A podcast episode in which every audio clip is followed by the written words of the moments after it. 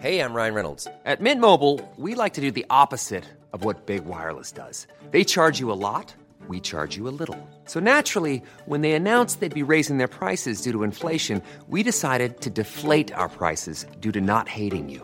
That's right. We're cutting the price of Mint Unlimited from $30 a month to just $15 a month. Give it a try at mintmobile.com slash switch. $45 upfront for three months plus taxes and fees. Promo rate for new customers for limited time. Unlimited more than 40 gigabytes per month. Slows. Full terms at mintmobile.com.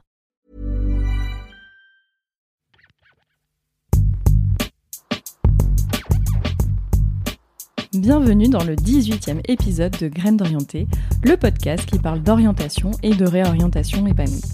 Mon invité du jour, c'est une sacrée nana, de celles qui n'hésitent pas à saisir leur chance. Il s'agit de Julie Collat, qui est comédienne et entrepreneuse, puisqu'elle a créé sa propre société de production. Et d'ailleurs, vous pouvez la retrouver en ce moment à l'affiche de son spectacle, tout en anglais, qui s'intitule Oh My God, She's Parisian. Alors pourquoi vous présenter Julie? Parce qu'elle a pris un virage à 360 degrés, de directrice des affaires juridiques dans de grands cabinets et de grandes entreprises du CAC 40 aux planches d'un théâtre. J'ai adoré partager ce moment avec une personnalité aussi entière, qui est également dotée d'une grande capacité à se remettre en cause, et vous verrez, c'est hyper intéressant à, écouter. Donc on a parlé de son parcours euh, entre les États-Unis, l'Angleterre, la France, du déclic qui l'a poussée à changer de vie, de l'orientation qu'elle souhaiterait pour ses enfants, et bien évidemment de ses meilleurs conseils d'orientation. J'espère que cet épisode vous plaira pour m'aider et le faire connaître le meilleur moyen, c'est de vous connecter à Apple Podcast, de faire briller les fameuses 5 étoiles et si vous voulez être mon héros, de vous abonner au podcast. Bonjour Julie. Bonjour. Merci beaucoup de me recevoir chez toi. Mais écoute de rien, avec grand plaisir. Alors la première question que je voudrais te poser, c'est quel est le pire conseil d'orientation que l'on t'a donné? Le pire conseil d'orientation, ah, ça doit être mes parents, je pense, comme beaucoup de gens, qui m'ont dit tu sais pas quoi faire, bah va faire du droit. Voilà, je crois que c'est le, ouais, le pire conseil d'orientation qu'on m'a donné, mais je n'en veux pas. Et c'est ce que t'as fait? Ah bah c'est ce que j'ai fait, je savais pas quoi faire. Comme plein d'ados, je savais pas quoi faire. J'étais pas bonne en maths, j'étais bonne, ouais, ouais, un peu en littérature, enfin rien de particulier, tu vois, euh, l'élève normal, euh, puis qui sort en terminale, qui dit je sais pas ce que je vais faire. Voilà, à l'époque il y avait pas tous les salons, tous les, voilà, qui m'ont dit ben c'est pas quoi faire, tu vas être prof, je dis non, ils m'ont dit bon bah alors bah va faire du droit, je dis d'accord. Et est-ce que tu avais un rêve, petite fille, d'un métier en particulier, quelque chose que tu as peut-être abandonné en route du coup? Oui, bah moi j'étais très très artistique. J'étais vraiment, vraiment, vraiment dans l'art, donc j'étais extrêmement douée en dessin. Euh, j'écrivais beaucoup d'histoires depuis que j'étais petite. Donc ma mère m'a retrouvé il y a pas longtemps des dizaines de carnets euh, noircis, je me souvenais même pas, de d'histoires. donc euh, ouais, j'étais très artistique. Ouais, j'aurais beaucoup aimé faire une école d'art, euh, les beaux arts, quelque chose comme ça, opening game, une école d'art, bien sûr. Et alors, est-ce que tu peux nous parler de ton parcours d'orientation? Donc tu as fait fac de droit. J'ai fait fac de droit en France, fac de droit aux États-Unis. Euh, j'ai bossé en cabinet d'avocat aux États-Unis. Je suis revenue à Paris. J'ai travaillé en cabinet d'avocat. Ensuite, je suis partie en entreprise. J'en ai fait quatre très grosses. Je vais pas forcément citer les noms, mais des grosses entreprises du CAC 40. Et euh, j'ai fini euh, directeur juridique du droit des affaires dans une société à la défense les huit dernières années. Et alors, du coup, comment tu as à un moment décidé de te réorienter, de tout plaquer et de changer de, de voie? Écoute, je pense que c'est comme beaucoup de gens. À un moment, il y a un ras-le-bol. Alors parfois, il y a cette passion qui est latente euh, chez des gens. Alors moi, c'est vrai que, comme je te l'ai dit, j'avais un penchant extrêmement fort pour tout ce qui était euh, l'art, le dessin, euh, pas forcément la comédie, ce que je fais aujourd'hui, ni le théâtre. Euh, mais c'est ce qu'on disait tout à l'heure. Je pense qu'à un moment, il y a un trop plein. On n'est plus du tout ni en accord avec soi-même, euh, ni en accord avec ses propres valeurs internes, ni en accord avec la société ni même plus en accord avec ses propres collègues. Et comme on passe avec eux plus de 10 heures par jour, ça devient vraiment très compliqué. Et euh, alors, tu as ceux qui réfléchissent beaucoup euh, avant de se lancer, qui posent, qui posent le pour et le contre. Moi, j'ai plutôt une personnalité assez flamboyante et assez tranchante, donc j'ai pas posé le pour et le contre. Euh, après les attentats du Bataclan, euh, Je me suis dit que oui, on a eu plein de problèmes aussi au bureau. Mon patron s'était jeté du cinquième étage un soir sous la pression du travail et j'étais avec lui le jour même. Et le lendemain, il était mort. Et si tu veux, je me suis dit, à un moment, à quoi bon? À quoi bon faire tout ça? Parce qu'en fait, à la fin du fin, on va tous finir au même endroit. Donc, essayons de faire quelque chose de, plus sympa. Et si tu veux, comme moi, j'ai ce côté très euh, très artistique, je m'étais dit, bah, je vais être né. C'était quelque chose qui qui couvait depuis un bout de temps. Je me disais, voilà, je vais être né, je vais reprendre des études, sauf que des études de nez, c'est 5-6 ans, c'est très très long. Et puis j'ai rencontré ce, type qui était en train de lancer une société de parfum. Et je me suis dit, bah, je me lancer avec lui. Et voilà, la problématique aussi de se lancer sans vraiment savoir où on va, c'est qu'en fait, je ne connaissais ni bien cette personne, on s'associe pas forcément comme ça sans connaître, ni le milieu du parfum, ni quoi que ce soit. Donc je me suis retrouvée, si tu veux, un peu euh, dans cet univers. Et en fait, je me suis retrouvée à faire la même chose que ce que je faisais dans ma boîte en plus petit, en moins bien rémunéré, voire pas du tout rémunéré et avec euh, avec un sentiment d'échec énorme parce que je me disais bon bah voilà je refais des contrats je refais du commercial euh, je refais la même chose j'ai pas accès aux parfums enfin si je les sens ils sont déjà faits. Je vois jamais les nez je vois rien. Voilà. Puis donc au bout de 6 8 mois euh, j'ai décidé de partir de cette boîte. Et alors? et alors, et alors ça c'est incroyable. Et là je me suis dit mais qu'est-ce que tu vas faire de ta vie? Et c'est là où parfois il ne faut pas réfléchir, parfois. Euh, j'ai dit, bah écoute, puisque c'est comme ça, cinq ans avant, mon, mari m'avait dit, bah tu vas monter un jour un spectacle en anglais. Et à l'époque, je travaillais en tant que directeur juridique. Je lui ai dit, mais t'es complètement malade. Il m'a dit, mais tu serais super bonne. Et donc j'ai décidé de faire ça. Je me suis dit, bah écoute, puisque c'est comme ça, je vais monter un spectacle en anglais. Donc c'est quelque chose quand même que tu avais mûri depuis quelques temps. Bah non, j'avais pas mûri parce que si tu veux, il m'avait dit ça il y avait cinq ans. Et tu l'avais pas pris au sérieux. Et j'avais jamais rien pris au sérieux. C'était même un soir, on avait trop bu.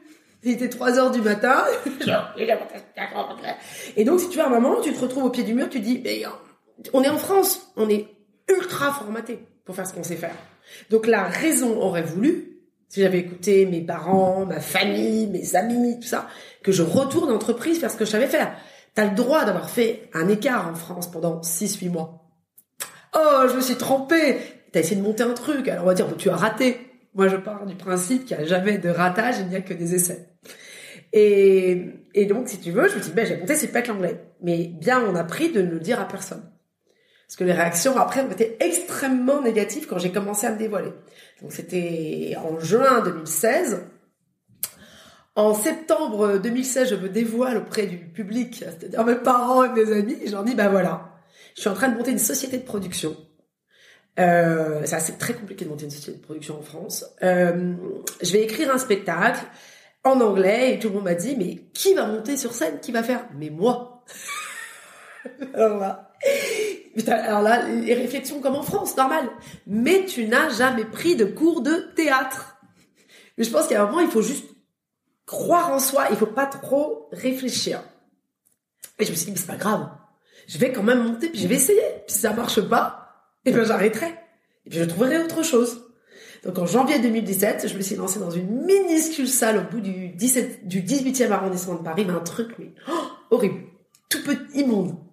Et j'ai fait venir mes amis et plein de gens que je connaissais pas, euh, étrangers, parce que je peux claquer en anglais, et parce que je voulais un retour. Donc j'ai réussi, on a réussi sur deux dates à mixer euh, une trentaine de nationalités différentes. Et les retours ont été vachement bons.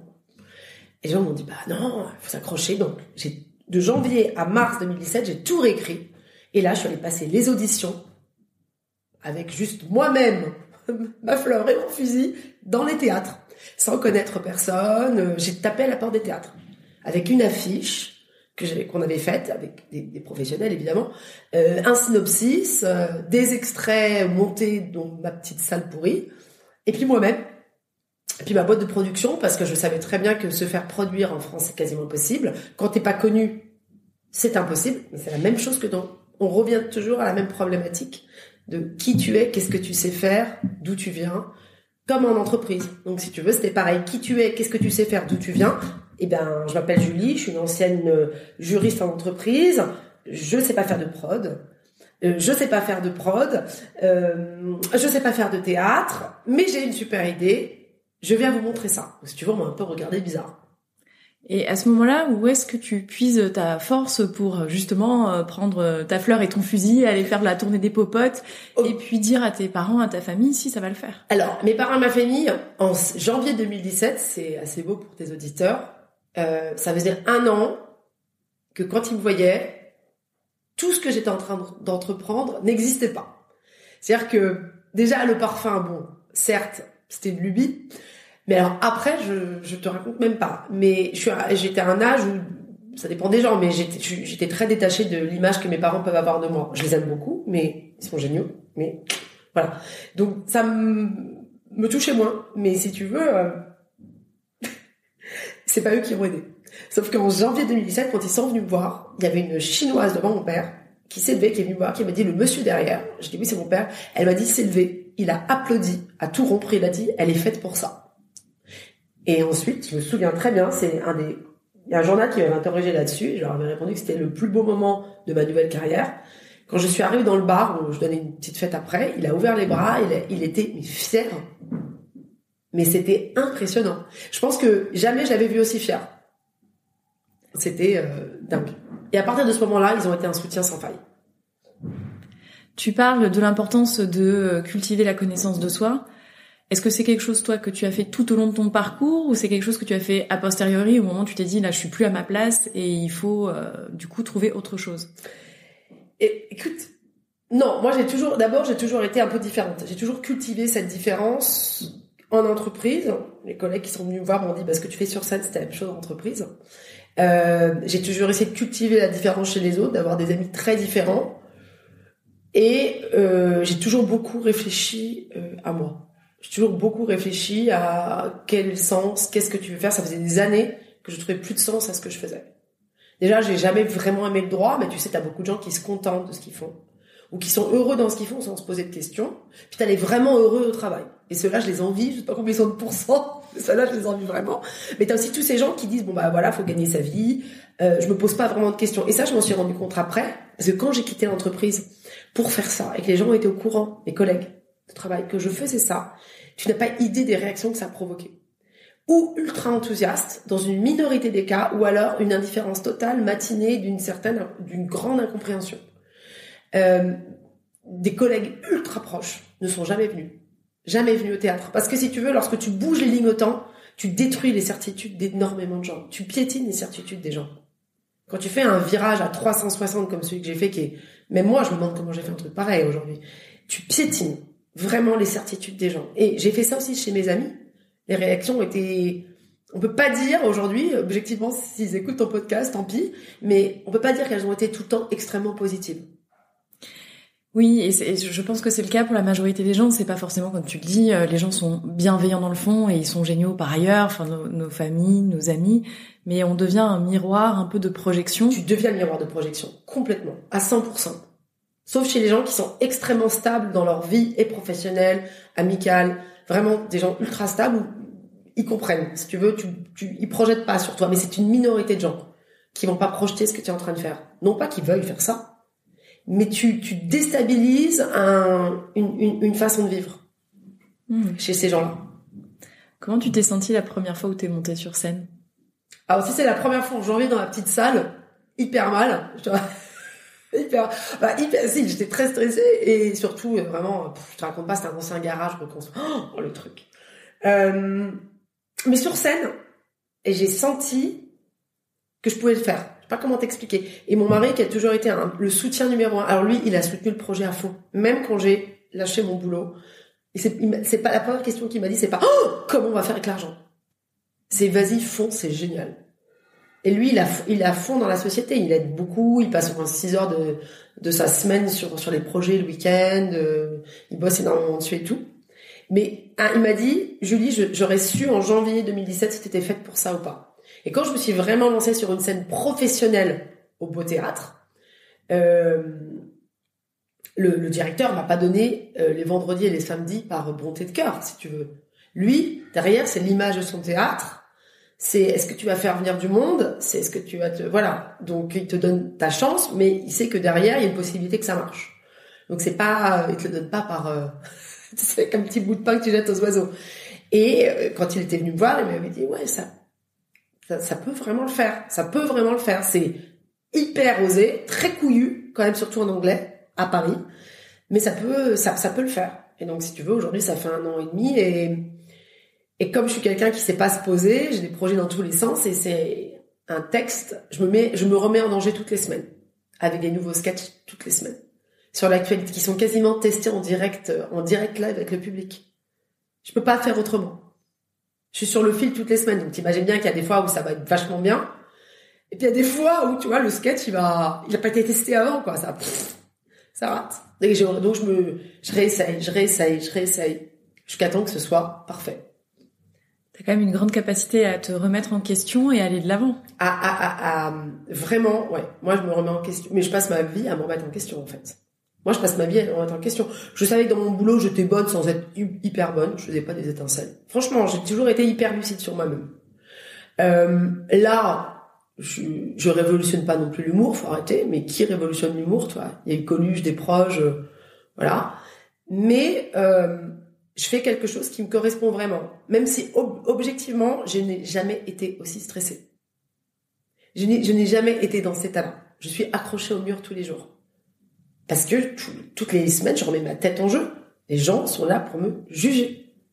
Et se privent pas de le faire, pour le coup.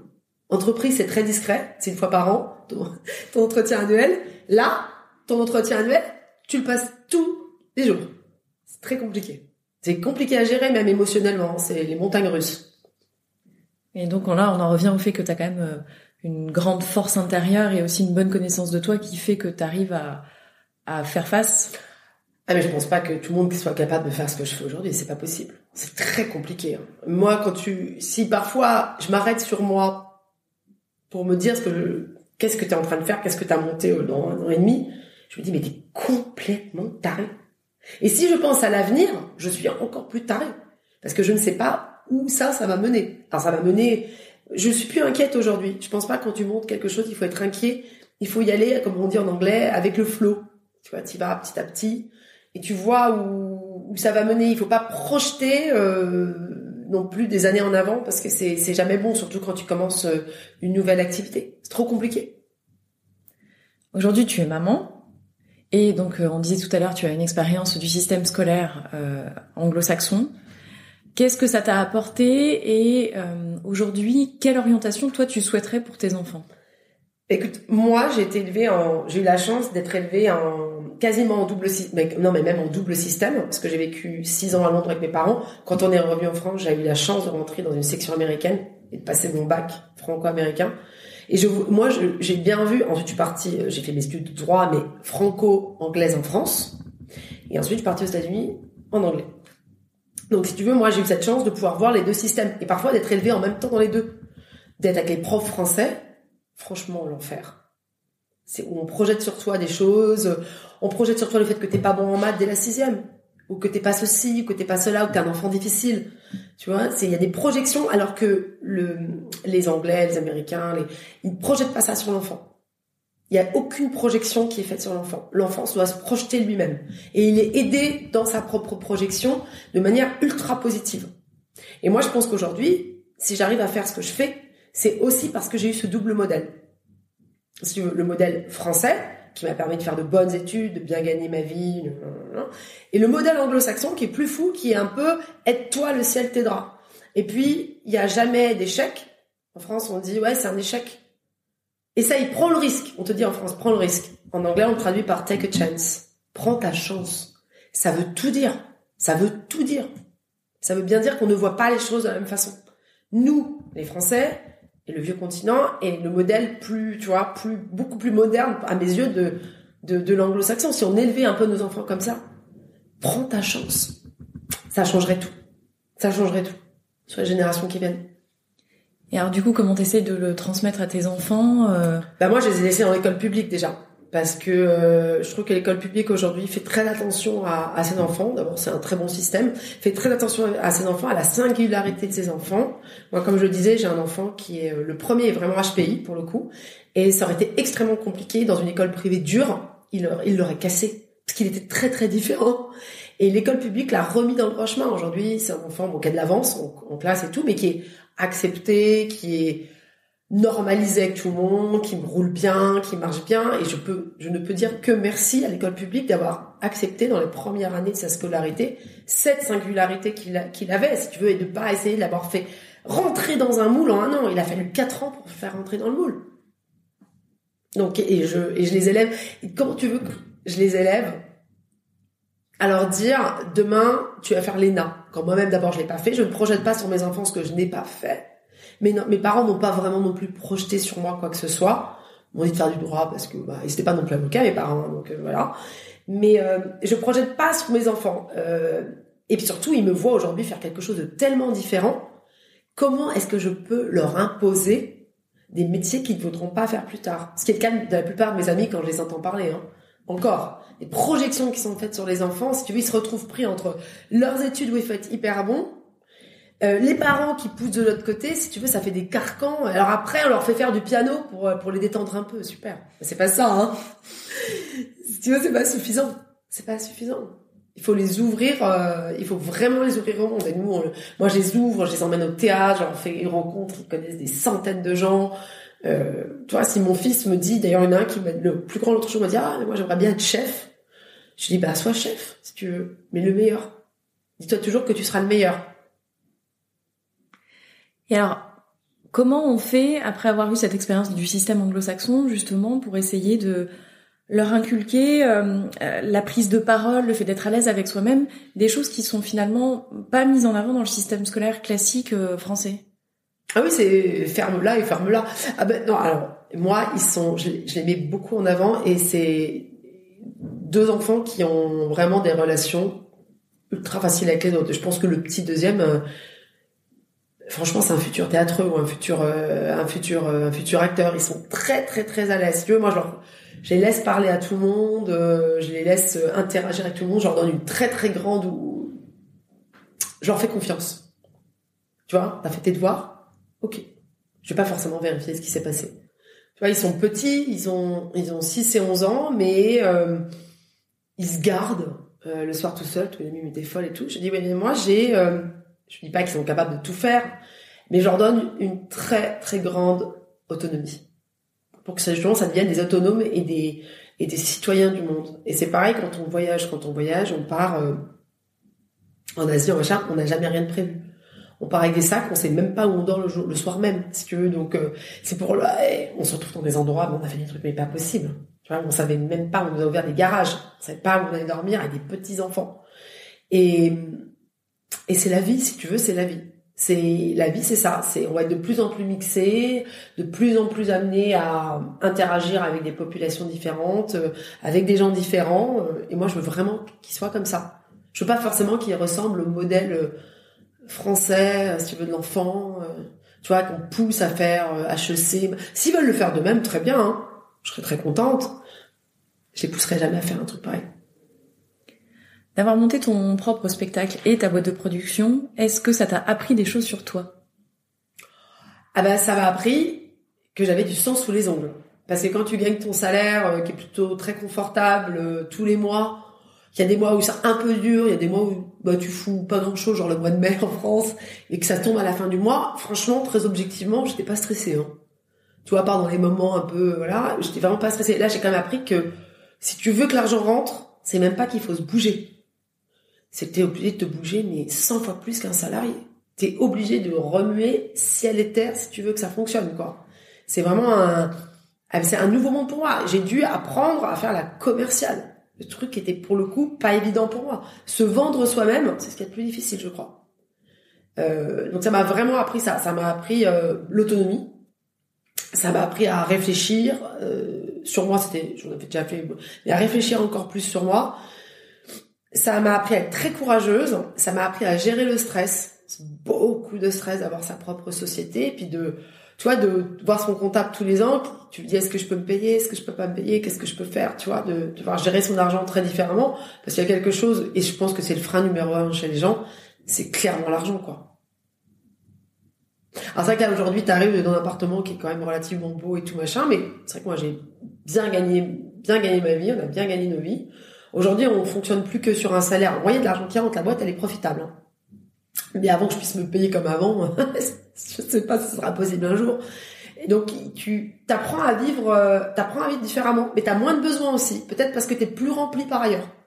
D'autres choses. Donc moi, avant où j'allais faire les magasins à l'heure du déjeuner, ça arrivait très souvent avec des collègues, puis qu'on achetait plein de trucs, mais c'était pour me remplir de quelque chose qui n'existait pas. Et je dois t'avouer qu'aujourd'hui, j'ai vraiment plus besoin de faire ça. Je sais pas, je vais jamais dans les magasins. Ça doit m'arriver euh, trois fois par an. Je vais plus dans les magasins. Pour conclure ce podcast, je voudrais te demander quel serait ton meilleur conseil d'orientation.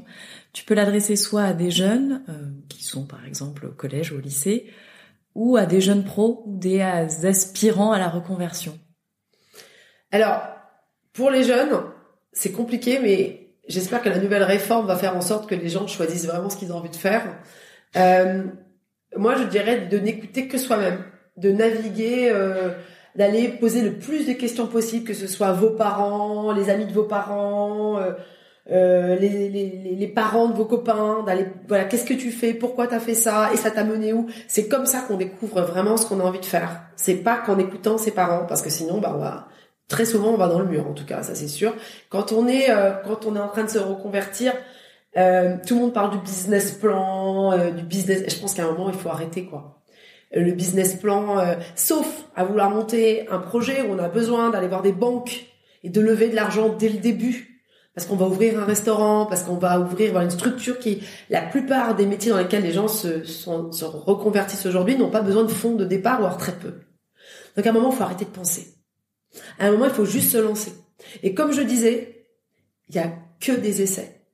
Et parfois, plein d'essais. Nous, on a, j'ai des, nous, on a deux, trois copains, dont un qui a réussi, mais aujourd'hui, c'est énorme. Il est, il s'est raté. C'est ancien de chez L'Oréal. Aujourd'hui, qui a une boîte qui s'appelle Webel, qui est absolument énorme. Il s'est raté je ne sais combien de fois avant de réussir. Donc c'était des essais. Voilà, c'est pas grave. On a le droit, on a le droit à l'échec. Et puis il faut pas écouter les jugements des gens. De toute façon, les gens, à part quelques très bonnes personnes, seront toujours là pour vous empêcher. Parce que c'est la nature humaine. On prend pas de risques. C'est pas possible de prendre des risques. Tu vois, le risque n'est pas inhérent à la nature humaine. Tu dois rester dans ce que tu sais faire, donc dans une zone de confort. Donc je dirais aux gens, mais sortez de votre zone de confort. Si vous avez envie de le faire, faites-le, essayez. C'est hyper important. Alors, elle vous a plu la belle personnalité flamboyante de Julie? Je ne sais pas pour vous, mais moi, ça m'avait donné une super pêche en écoutant sa détermination. Si vous voulez voir son spectacle, elle est encore en haut de l'affiche jusqu'au 20 juillet et ça se passe au théâtre Saint-Martin.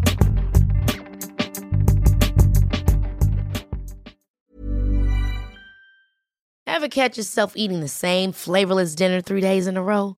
Dreaming of something better? Well, HelloFresh is your guilt-free dream come true, baby. It's me, Kiki Palmer.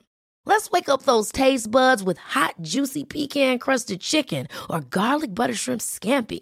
Mm. Hello Fresh. Stop dreaming of all the delicious possibilities and dig in at HelloFresh.com. Let's get this dinner party started.